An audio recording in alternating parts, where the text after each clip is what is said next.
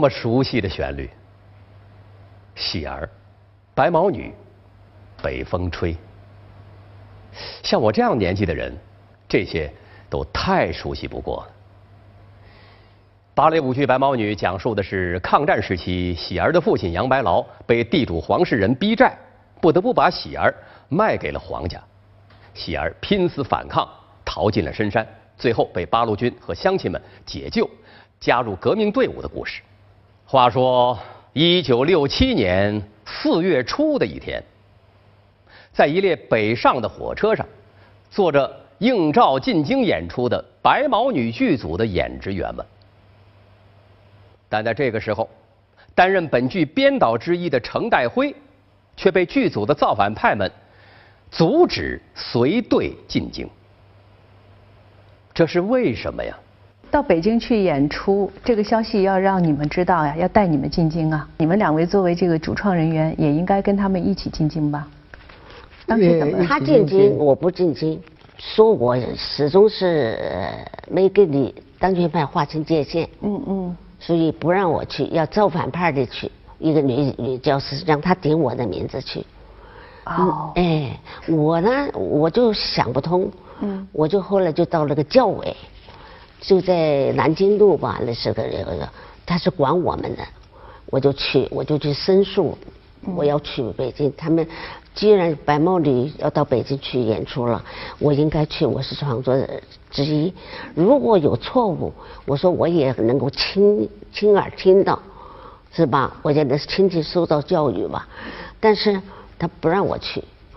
我说，我说，我我一定要去。林老师，当时您有没有受到这个造反派的这种胁迫？像是我们程老师一样受到这样一些威胁？和他情况有点不一样。他年轻。一个是我年轻，另外一个是我是他们那个芭蕾男班的那个主教的那个老师。嗯。造反派有些头头呢，男的那男的头头呢，嗯，本身就是我的学生。啊。哎，那么从专业上来讲的话呢？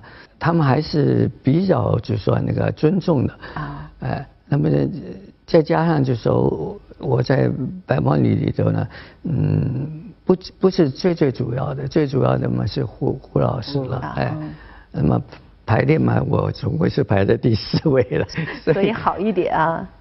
然先冲击第一位、第二位，压力递减啊。由上海舞蹈学校创作的大型芭蕾舞剧《白毛女》，一共有四位编导。胡蓉蓉、傅爱娣、程代辉和林泱泱，其中傅爱娣还兼职扮演地主少爷黄世仁的母亲。一九六六年文革开始，白毛女剧组也成立了多个造反组织。该剧创作的首位提倡者胡蓉蓉被作为反动学术权威，剥夺了工作权利。白毛女创作的组织者、领导者上海舞蹈学校的校长李慕林更是受到迫害。程代辉所说的没有和当权派划清界限，主要就是指他还站在校长李慕林一边。这在造反派看来是他继续参加白毛女创作的大忌，所以阻止他随队进京。我就申诉这个事儿。嗯。后来教委告诉我，说正好有一个乐队的同志呢生病，嗯，多了一张票，那就你就跟着去。你明天一清早了，就上火车站。哦，到火车站去，我想教委同意了嘛，嗯，而且我听见他打电话给那边的，哦，哎，那么第二天早上我就到火车站去了。啊，那个他们有没有觉得很惊讶呀？惊讶，但是我也上火车了。啊，上火车上了火车以后呢，就这个军代表和造反派头头，他们就找我谈话。嗯，就说呢，你是在欺骗组织。说我欺骗组织，我是被组织允许上车的呀。我说我是，我说我不是教委打电话给你们，我怎么知道有有多一张票呢？啊，结果他们还是不理我，不理我以后到到南京了，到南京了正好都下去吃饭去了。嗯，我根本没有哪有心思吃饭呢，我就坐在那个车上，我一看人没人了吧，我就控制不住自己情绪，哇大哭一个人。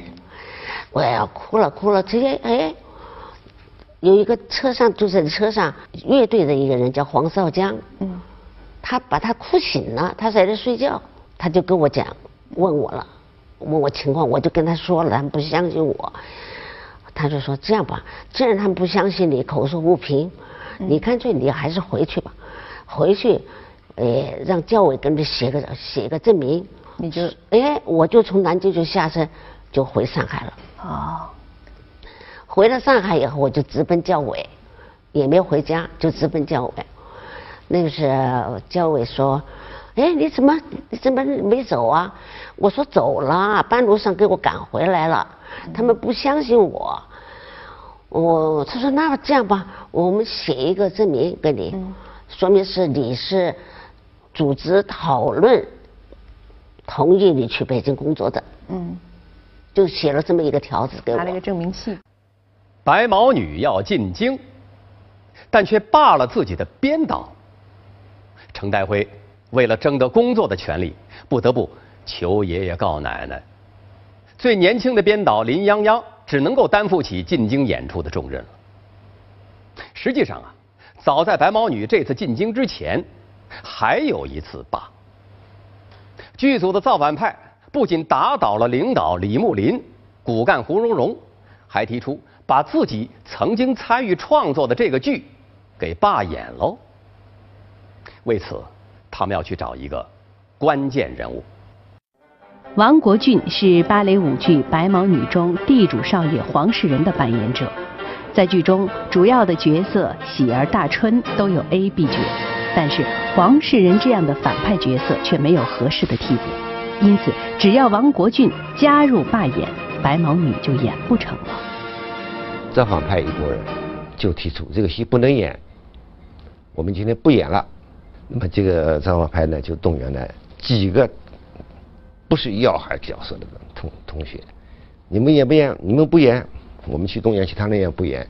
那他们几个人不演，无关紧要，他就找到我，我在化妆间，跺跺跺枪门叫我出去。哎，你出来一下，也是我的好同学啊。今天晚上就看你的了。如果你不演，今天晚上这个戏就演不成了。你参加罢演不参加？那我说这怎么罢演？我说票子都出去了，国庆期间票子人家是买票进来看戏的，是吧？我不演就演不成，人家都看不成戏了。我说这个责任太大了，我说我担当不起，我担当不起。后面那个化妆间里面。那以前的化妆间门上面有块小玻璃的，好多同学都在玻璃门那看，到底门谈的怎么样？我说不行，如果说要不演，那明后天再说吧。今天已经观众都进场了，我是怎么想？是吧？我就把他们回绝了。为什么要罢演白毛女呢？造反派的回答是：因为白毛女是文艺路线上的一株毒草。白毛女是毒草，咱们现在是打了一个大大的问号的，而在当时剧组大部分人也是打了一个问号的。这些质疑毒草的人被称为是香花派。那么到底白毛女她毒在哪儿呢？哎，这也是我们这次采访当中最为困惑的问题。我们找到了一份当年剧组造反派负责人的日记。其中有一九六六年的一则记载着：十一月二十七日中午，到红旗越剧院讨论了白毛女的主要问题：一、民主革命时期的产物；二、爱情至上永恒主题；三、歪曲贫下中农。有一个说法是，喜儿受黄世仁迫害逃进深山，那是。缺乏斗争性，逃避阶级斗争。再有一个理由，那就更离奇了。这样吧，我们还是来听听剧组成员是怎么说的吧。另外讲的最多的，当然就是讲两个太阳的问题。山洞里面出来，那个唱的太阳出来了，这个歌里面明确的提到了，对吧？太阳出来了。那么后来枪毙黄世仁以后，第八场再出现一次太阳，这个歌词里面就提到了毛，敬爱的毛主席啊，怎么怎么？那么他们认为，就抓住这一点呢，就是在刘少奇这个公开化的要打倒的时候呢，就是他们把这个呢就作为一种挂钩了，认为另外一个太阳就是是刘少奇，那么这个罪名就最大了，因为你怎么好像白毛女最后变成是歌颂刘少奇的，那当然是多得不得了了。所以他们就把这一点呢作为王牌来看的。但是当时呢，就说那个主要的一个风气呢，就是要夺权，要打倒那个走资派，走资派，打倒那个当权派，纠正这个黑线。那么目的呢，就是呃。找出一一些理由来，呃，那我的理解就是要搞倒一批人，搞臭一批人，首先要把这个白毛女搞臭，才能够借这个理由把他们白毛女。对对对，不，那么当时主要的目的呢，就是全国都形成了一个，凡是当权派的都是走资派，呃，必须要打倒那个当权派，因为当权派嘛，他一定是执行了一条什么什么刘少奇的路线啊，或者什么这样的。所以呢，这当时主要的目标呢，就是打倒李慕林，打倒当权派。但是，如果不动白毛女的话呢，当权派就倒不掉。白毛女呢，就是等于就是一个打倒当权派的一个一个最大的最大的困难。嗯。因为如果白毛女不倒的话，当李慕林就倒不了。打不倒。哎，倒不了，因为。当时舞蹈学校的那个主主要的那个成绩就是出了一个一个白毛女，必须从这白毛女里头找到东西，呃，然后呢才足以把白毛女毁掉。那么当权派当然就也站不住了。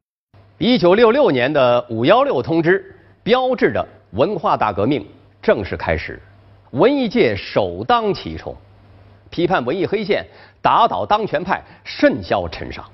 目的是借否定文革前十七年的文艺成果，来否定建国十七年中央在第一线负责的领导人。很多朋友可能以为这芭蕾舞剧《白毛女》是文革当中八个样板戏之一，是文革中的产物。实际不然，程代辉就是芭蕾舞剧《白毛女》如何诞生的见证人。我们是创作《白毛女》。不是，这是什么黑线上的这种戏？我们是学工业学大庆，丢掉洋油，走挖自己的油，自力更生。另外就是说，呃，要走我们自己的路，不要不要靠洋拐杖杵着走，丢掉洋拐杖，走我们自己的路。我们我非非常清楚的记得，在在那个假期暑假，我们就是组织这些。教员呐，就是南京路后边的这个，在那里学习。这个时候的李木林呢，就我们的校长啊，在那边就是组织我们学习了。那吃学习完了以后，有一天就在那里旁边有一个四川的小面馆在这小面馆里头呢，我们都在吃担担面。嗯。四川担担面嘛，当时李木林就讲：你们谁要有这种想法，要搞我们民族的芭蕾？就是说要搞我们自己的芭蕾，嗯你们有这种想法，将来我还请你们在这里吃担担面，啊，哎，就是鼓励大家也这样。那么后来呢，胡蓉蓉她走在前面，为什么？他当时并不是是说是要搞这些整个的白毛女，而是想丰富教学，教学里头搞点片段呐，搞点小的这个这个节目啊，是这样的。就是训练学生，嗯，开始就是这样，后来呢，逐渐就产生了就搞的小型的白毛驴，嗯嗯，这就选择了就是有点有点代表这这个机场，嗯，反应很好，之后就又搞了一个中心。那当时大家没有意见吗？你这个芭蕾可是外国的东西啊。那时候就是文文艺也提倡这个民族化。当时三化嘛，革命化，三化，嗯，哎，是吧？民族化、大众化啊，这个还有革命化，哎呀，这三化，三化，哎，嗯，三化，所以这样的话呢，领导也鼓励我们搞这种创作，也是洋为中用，洋为中用。白毛女的主题是旧社会把人变成鬼，新社会把鬼变成人。还有一个就是提到哪里有压迫，哪里就有反抗，就是反映这个白毛女的主题的。这个也是湘化派的主要观点，就是从歌剧《白毛女》一直到现在，一直是作为延安文艺座谈会上讲话以来肯定的东西。六五年的时候呢，就准备搞大型，嗯，搞大型的时候就这里要就把我和杨洋就增加到这个创作队伍里头去，因为那时候要搞大型嘛，就增加人力。有搞些民族民间的啦，因为呃胡蓉蓉嘛，她民族民间的她学的少，接触的少。嗯。那么男同志的这些动作呀，这么样样只有一样了，是吧？比较合适，是吧？所以就直接加到这里头来。从小中再到大，大哎，第一是被大家得到了认可，都得大家认可，大家第二就是说，因为他没有问题，我们才可以从小壮到大。对对对，反正都挺好的。芭蕾舞剧《白毛女》脱胎于歌剧《白毛女》，而歌剧《白毛女》创作于抗战时期的延安，是一部非常成熟的、优秀的文艺作品，多次受到毛泽东主席、周恩来总理的赞扬和鼓励。文革开始，极左派为了政治上的目的，不惜否定这样的艺术佳作。这一点啊，只身踏上火车的程代辉是怎么也想不通的。但是有一点啊，他心里边是很明白的。这次剧组进京，并非一般的汇报演出，而是奉中央文革小组之命的。而中央文革小组怎么会突然发指示进京？只有他自己和林泱泱两个人心中有数。白毛女进京，另有隐情。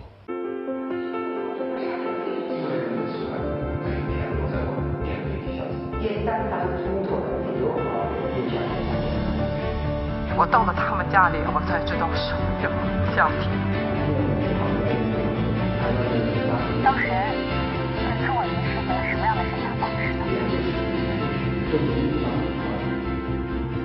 代表他一个人，代表我整个母亲。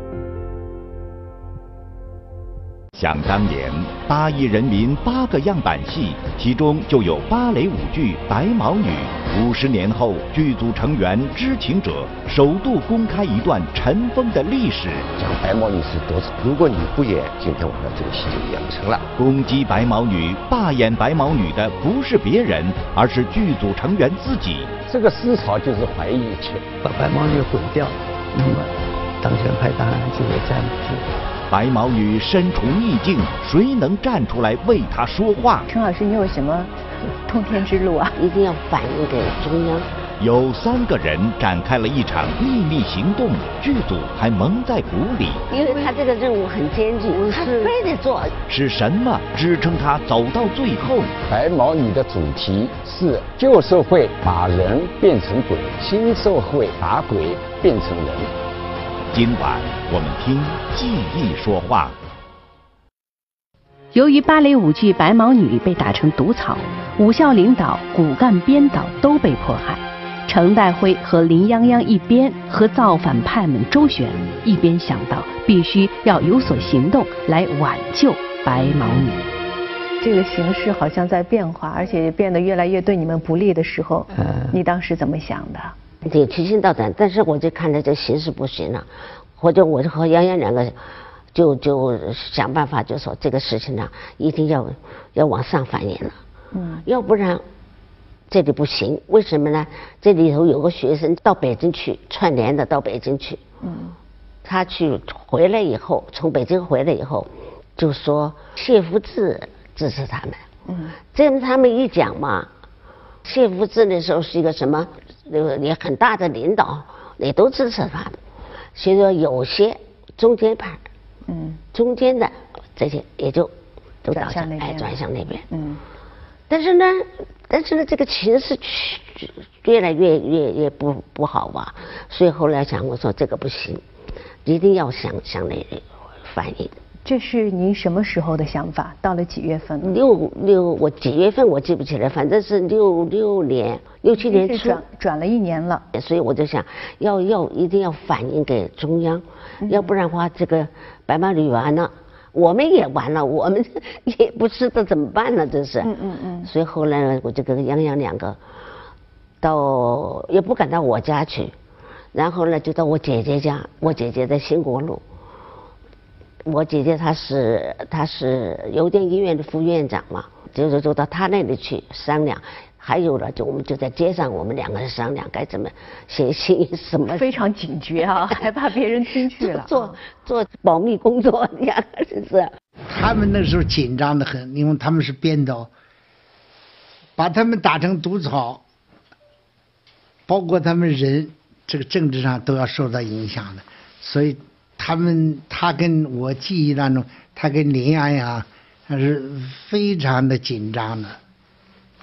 日以继夜的晚上回到家里，都要磋商，这个这个这个怎么怎么怎么对付？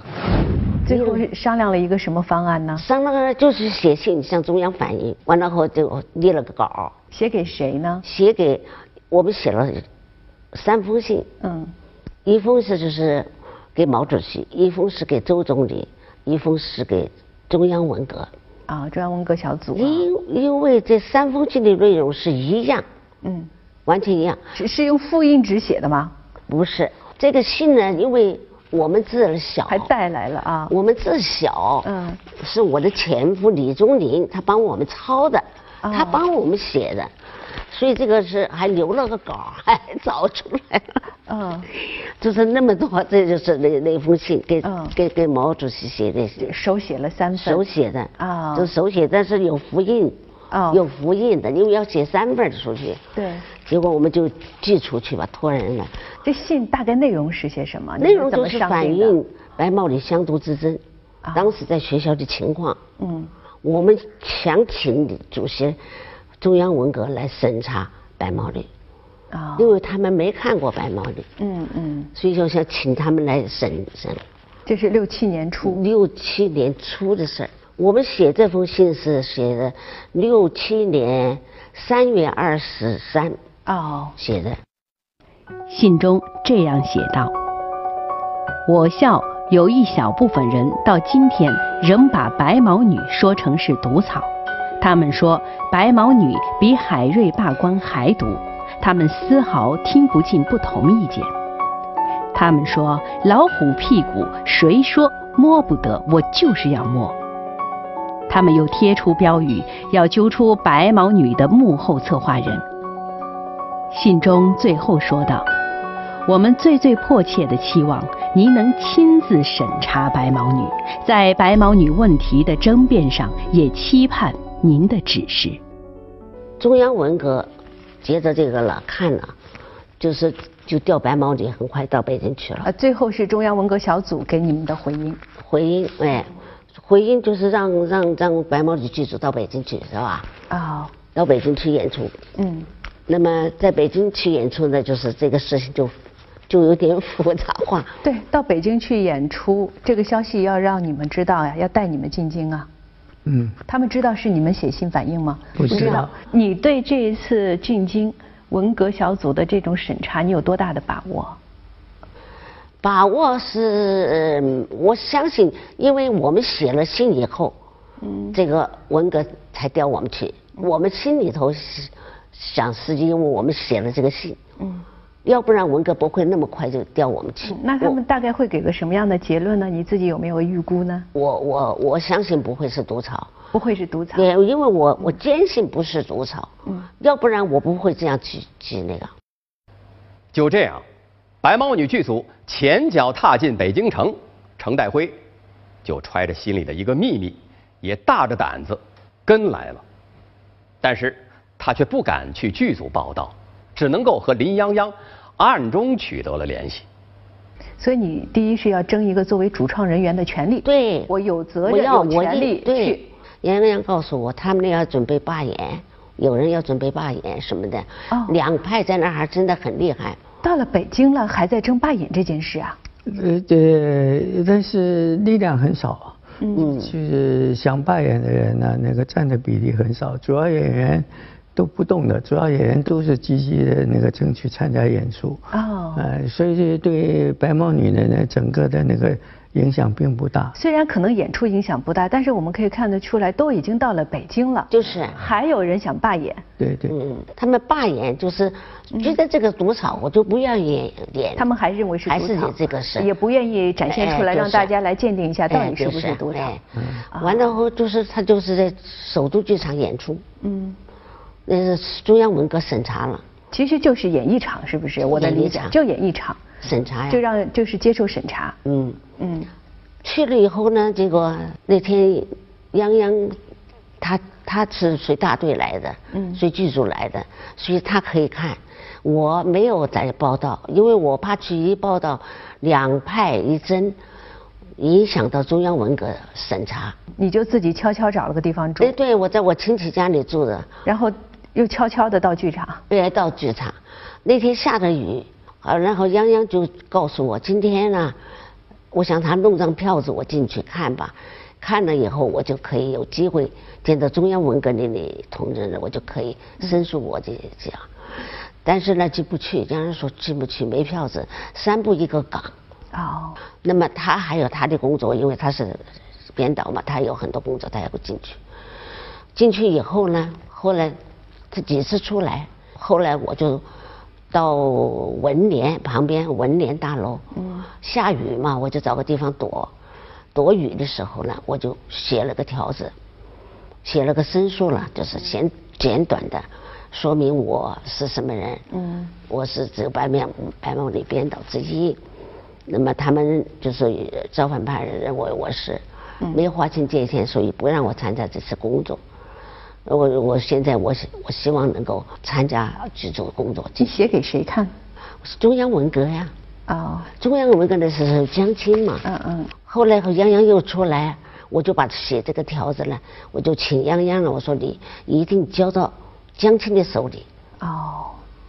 这个任务挺艰巨的啊！不，因为我我当时的那个呃地位比较特殊，因为我还是是就成为唯一的一个主要这个编导，嗯、就是导演，仅存的硕博，就是一个导演。所所有的那个舞台啊，包括走台啊，包括对演员的那个质量把握，嗯、都是靠你。呃，我要承担一个一个很主要的那个责任。嗯那陈老师把这个任务交给你的时候，你觉得能够完成吗？呃，能够完成啊。能够交给江青吗？能够交，能够交给江青。陈老师笑了，为什么笑啊？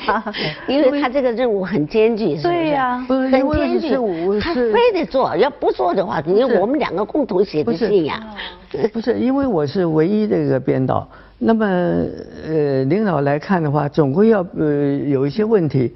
那个编导要解释，或者是他有些问题会、嗯、会会提出来，呃呃，总归会有交流的机会。嗯、那不管什么时候，嗯、就说那个编导总归有和客人机会和主要客人那个交流的机会。所以机会是有的。呃，因为这场演出呢，你是在外面等待消息，这个心情会很焦急吗？是。在演演出的整个过程，你在哪里呢？我不就在门口吗？什么心情啊？那个时候啊，心情当然是很难过的，就是个雨天，非常难过，但是在，这也很气，嗯，可是没有办法，无能为力啊。他不是他们演出完了，我没办法，演出完了不是还在下雨吗？坐的大车都走了，都走光了，我才一个人回到我亲戚家里。那你最后是怎么把这个条子交给江青？那么在他是在他上台的时候混乱的时候，因为领领导上台的话，总归有一当一帮人跟着后面啊围着。就是演出结束之前还是结束之后？之后。结束之后。演出之前，那么就捣乱了。啊。你怎么这这中间会塞条子啊，或者什么？那那呃周围的人都会很敏感的。不不不不不允许什么都到时候塞点私货进去不？也只有演出结束之后，领导上来接见演员的时候，正好上台的时候比较混乱，我就跟在张震后面，然后我就把一个纸条交给他。你话说了没有呢？话话说了，怎么说呢？哎，我就说那个呃，我们有一个一个编导始终没办法进来。啊，他有一些要求，就塞在他手上，他也没功夫，他就接见演员了。他就。他说话了没有？呢有没有？没没没有，什么都没有说，就拿了你的这个条就接受了这个，然后呢就，呃，上台接见演员照相。嗯。那么至于他后来看没看这个条子，那我就不知道了。啊，我已经完成我的完成我的任务了。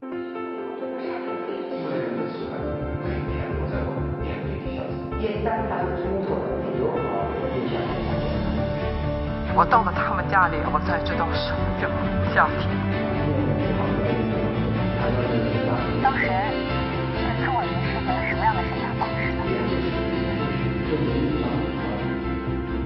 只代表他，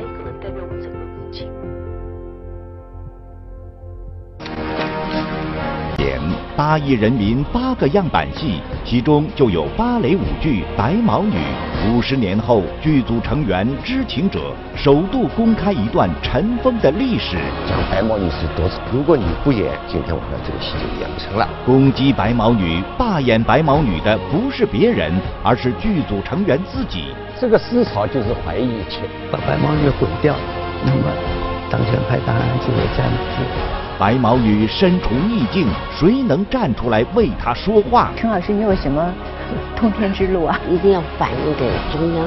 有三个人展开了一场秘密行动，剧组还蒙在鼓里。因为他这个任务很艰巨，他非得做。是什么支撑他走到最后？白毛女的主题是旧社会把人变成鬼，新社会把鬼变成人。今晚我们听记忆说话。江青看完《白毛女》之后，鼓了掌，并且上台和演职员们合了影。大家都明白，这意味着什么。然而，最尴尬的是剧组里的那些坚定的毒草派们，他们从心里边对那个结果有说不出的滋味就是审查通过。那么大毒草这样的争论也就结束了，是吗？对呀。那你回去以后，我们那个剧团的，我们这些演出的人员，尤其是香花和毒草派的，他们之间有没有什么变化呢？就是江青他们看到，还有就是说毛主席没看过，他们就怀疑一切。当时就是怀疑一切，就有不是有句话就说，只要毛主席没看的，管的谁都。都的，包括江青他们都怀疑的。那他们胆子为什么那么大呢？江青都已经讲了，他是棋手啊。那么为什么敢这这么讲呢？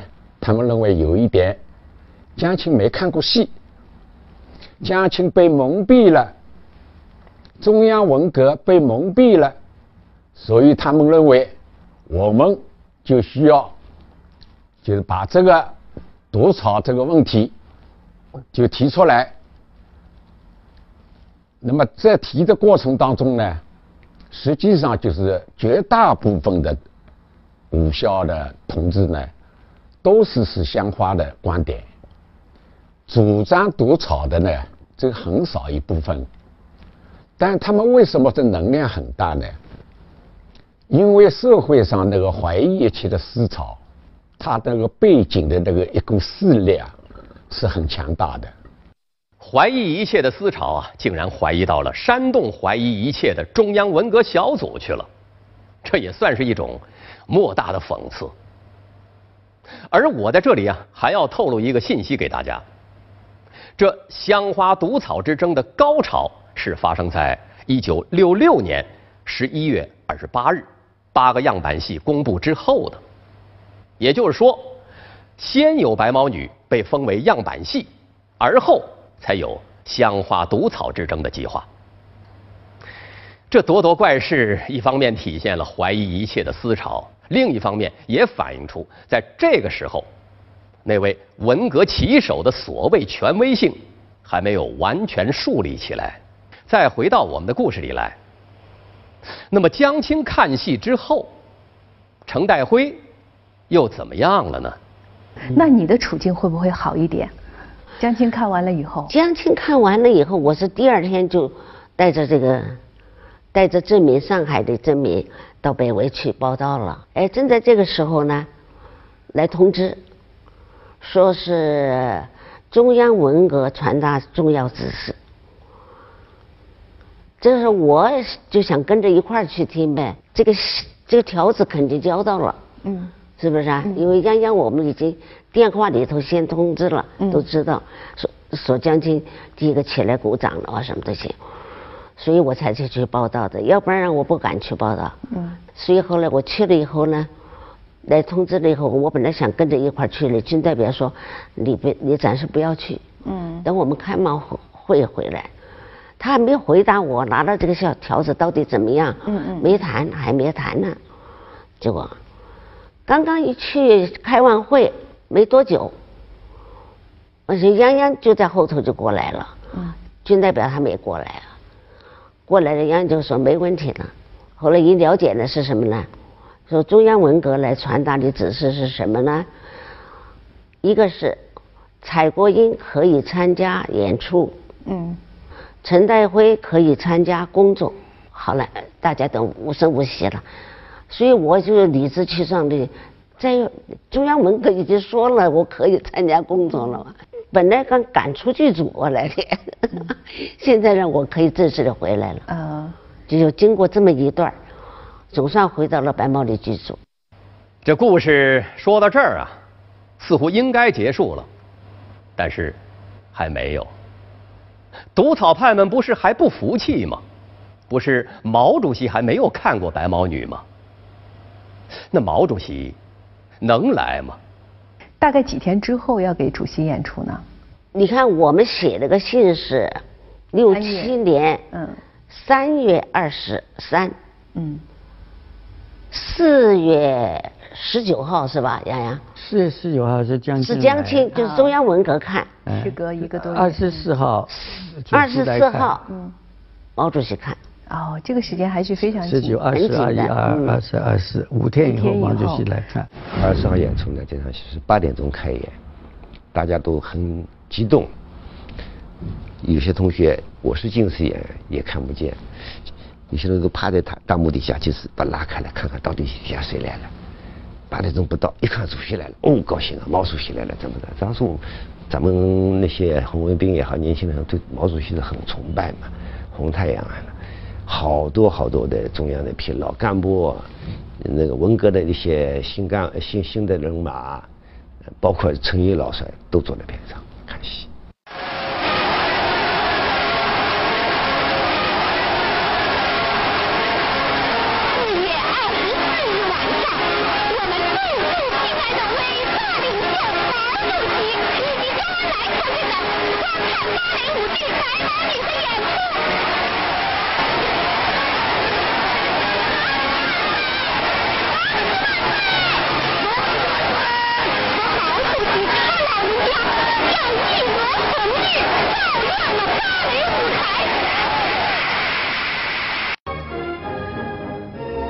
这段戏演的相当相当好。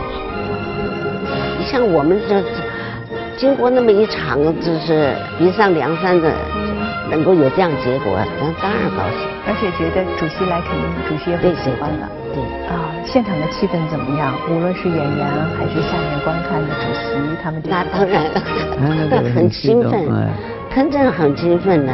演员演的也非常卖劲，肯定的，肯定的。嗯，下面的人看的呢？那叫主席在场还会怎么样？嗯，当然好。那演出结束之后呢？主席上台给我们合影了哈。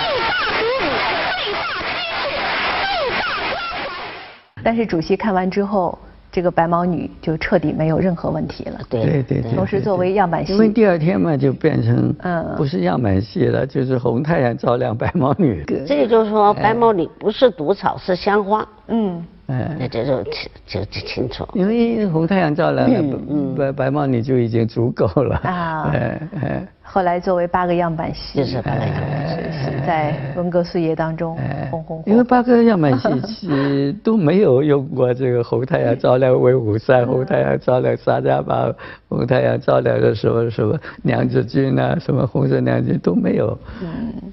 只有白毛女，因为她是经过一个很激烈的那个斗争，跟那个其他的那个样板戏比较顺利，有有。其他样板戏没有出现过像我们这样自己反自己的。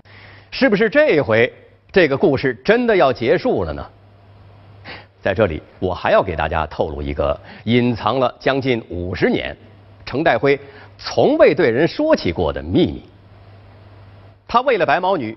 在进京之后，竟然做出了一个惊人的举动。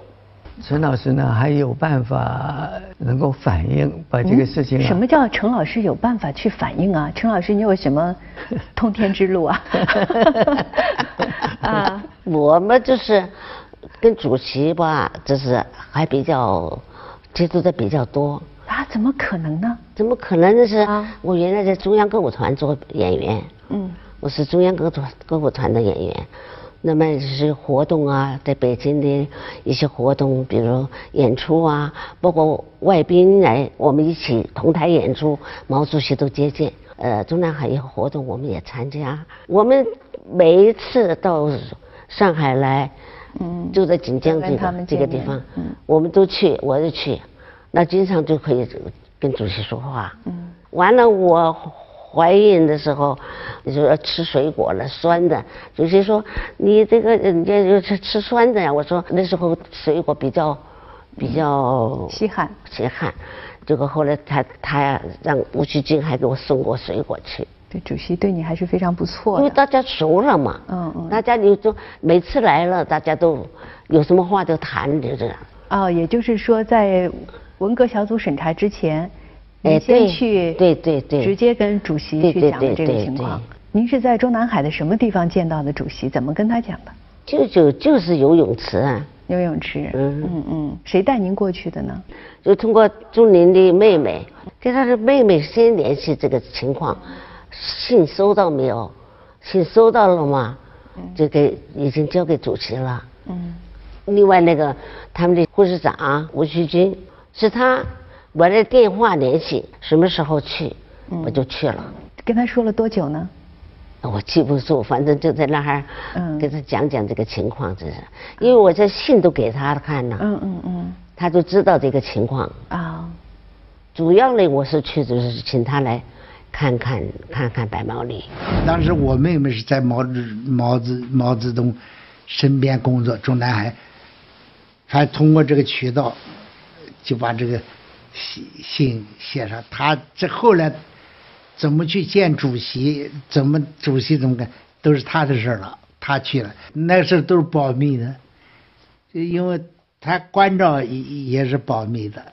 我们呢也很自觉，不拿这这个主主席的这个牌子出来吓唬人。也可以讲他是幕后英雄。陈代伟他这个精神，是因为什么呢？他做了这么大一个事儿。后来就是因为毛主席看了这个白毛女，调看了这个白毛女，就等于给白毛白毛女平反了。不论怎样，最高领导人一个点头，那么一部戏的命运就发生了根本性的逆转。这也是那个特殊时代的历史特色吧。在采访结束的时候，作为香花毒草之争的亲历者，董存明先生说了一段这样的话。他说：“实际上啊，现在来看，当初的毒草派他们自己也觉得年轻的时候做了一件荒唐的事情，而香花派呢，也并没有感到自己是一个胜利者，因为在文革当中，这两派谁都没有胜利，都是双输的，不是双赢。人家的闺女要花儿少不能买，扯上了二尺红头绳，我给我媳儿扎起来，哎嗨嗨扎起来。